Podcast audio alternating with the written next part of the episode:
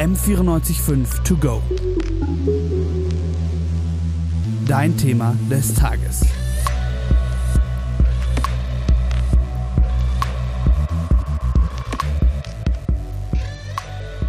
Goethe, so heißt es zumindest, soll ein IQ von 170 gehabt haben.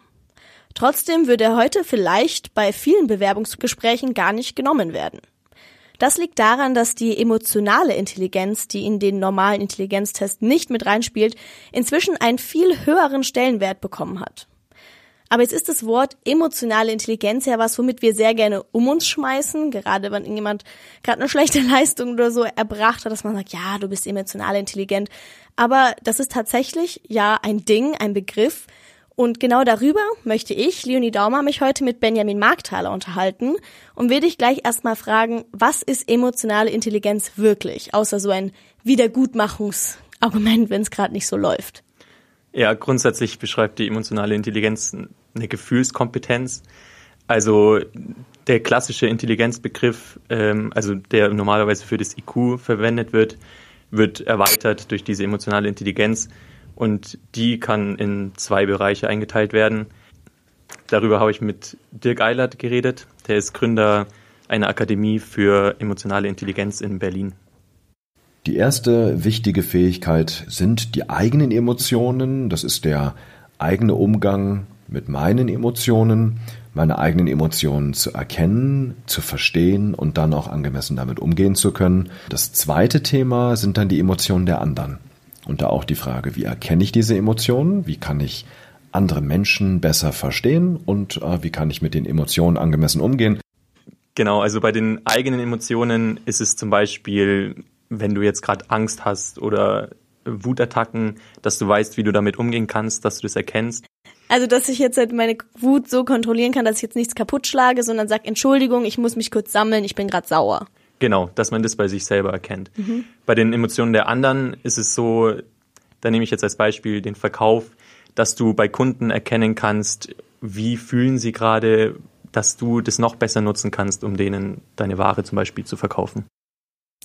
Das heißt ja dann im Rückschluss, dass man als Verkäufer in eben eine besonders gute emotionale Intelligenz brauchen würde, um das eben zu erkennen. Was würde ich dann machen, wenn das mein Traumjob ist, aber ich eben weiß, dass es bei mir nicht so dolle bestellt ist um die emotionale Intelligenz, dass ich das vielleicht nicht so gut bei Leuten erkennen kann? Gibt es da irgendwie sowas wie, genauso wie ich in Mathe dann ganz viele Formeln lerne, was ich tun kann, um emotionale Intelligenz zu lernen? Also da muss ich davor noch kurz was einschieben. Ähm, normalerweise ist die emotionale Intelligenz ein bisschen falscher Begriff. Das hat mir auch Dirk Eilert, mit dem ich darüber gesprochen habe, erzählt. Wenn wir mit emotionaler Intelligenz verwechseln, dass wir mit einem bestimmten Fähigkeitslevel geboren werden, dann kann das gefährlich sein, weil das hat dann so ein bisschen die Botschaft, du kannst daran nichts ändern, entweder bist du intelligent oder nicht. Na, und ich finde es an der Stelle einfach sehr, sehr wichtig, sich selbst zu vergegenwärtigen, es ist eine Fähigkeit, die sich entwickeln lässt bei jedem, unabhängig vom Ausgangslevel. Das heißt, stattdessen sollte man eher den Begriff emotionale Kompetenz benutzen. Man kann es lernen, das funktioniert, indem man sehr viel beobachtet. Insgesamt kann man die Körpersprache in acht Kanäle unterteilen. Da gehört zum Beispiel die Mimik dazu, da gehört die Gestik dazu oder solche Sachen wie die Körperhaltung oder die Stimme.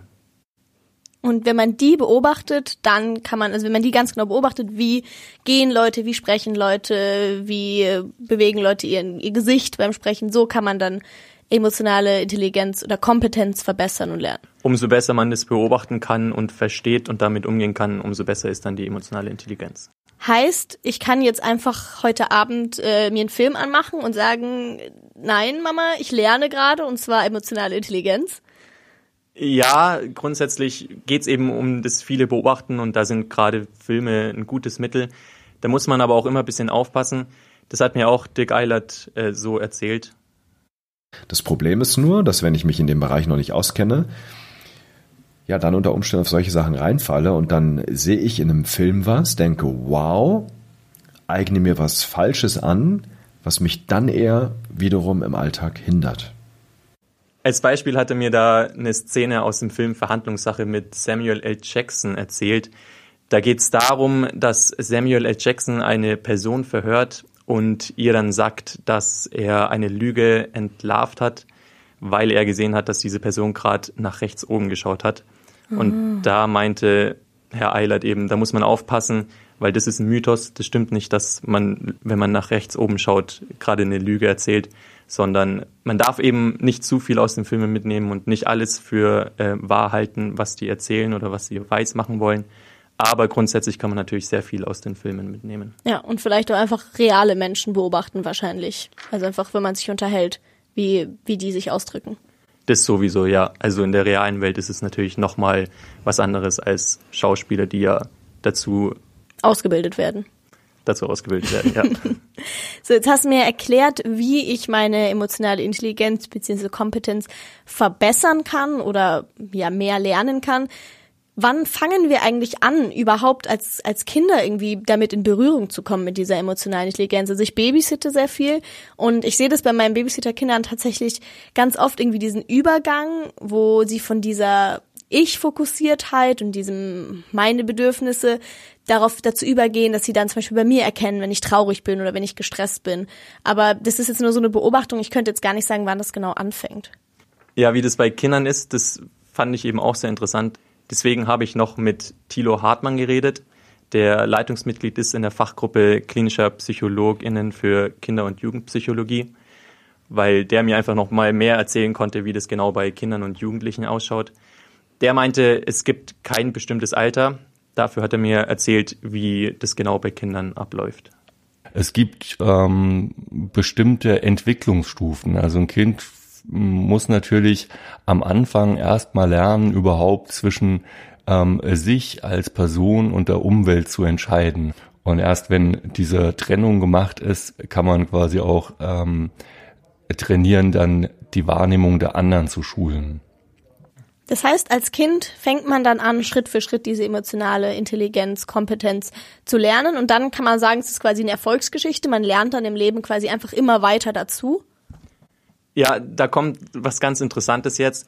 Und zwar grundsätzlich kann man schon sagen, mit dem Lebensalter steigt auch die emotionale Intelligenz. Aber in der Pubertät passiert was ganz Interessantes oh. und das hat mir Thilo Hartmann erzählt. Die Pubertät. und zwar nimmt die nochmal in der Pubertät ab. Also junge Erwachsene und Jugendliche, die als Kind schon sehr gut in ähm, solchen Fähigkeiten waren, werden in der Pubertät wieder schlechter. Das heißt, ganz objektiv können Kinder in der Pubertät oder junge Erwachsene in der Pubertät tatsächlich nicht mehr wahrnehmen, welche Emotionen haben die anderen.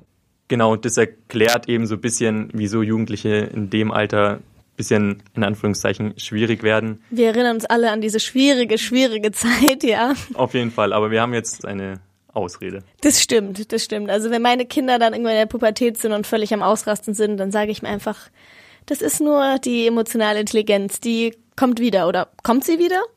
Die kommt wieder, ja. Also wie ich gerade schon gesagt habe, insgesamt ist es übers Lebensalter was Zunehmendes. Klar, es gibt Ausfälle, es gibt Ausnahmen, aber umso mehr man beobachtet, umso älter man wird, umso mehr Erfahrung kriegt man da einfach und wird so eben emotional noch intelligenter. Noch intelligenter.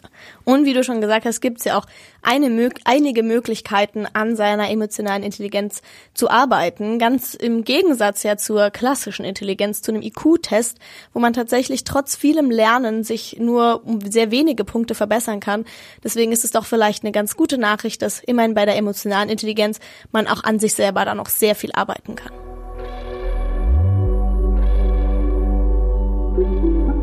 M945 To Go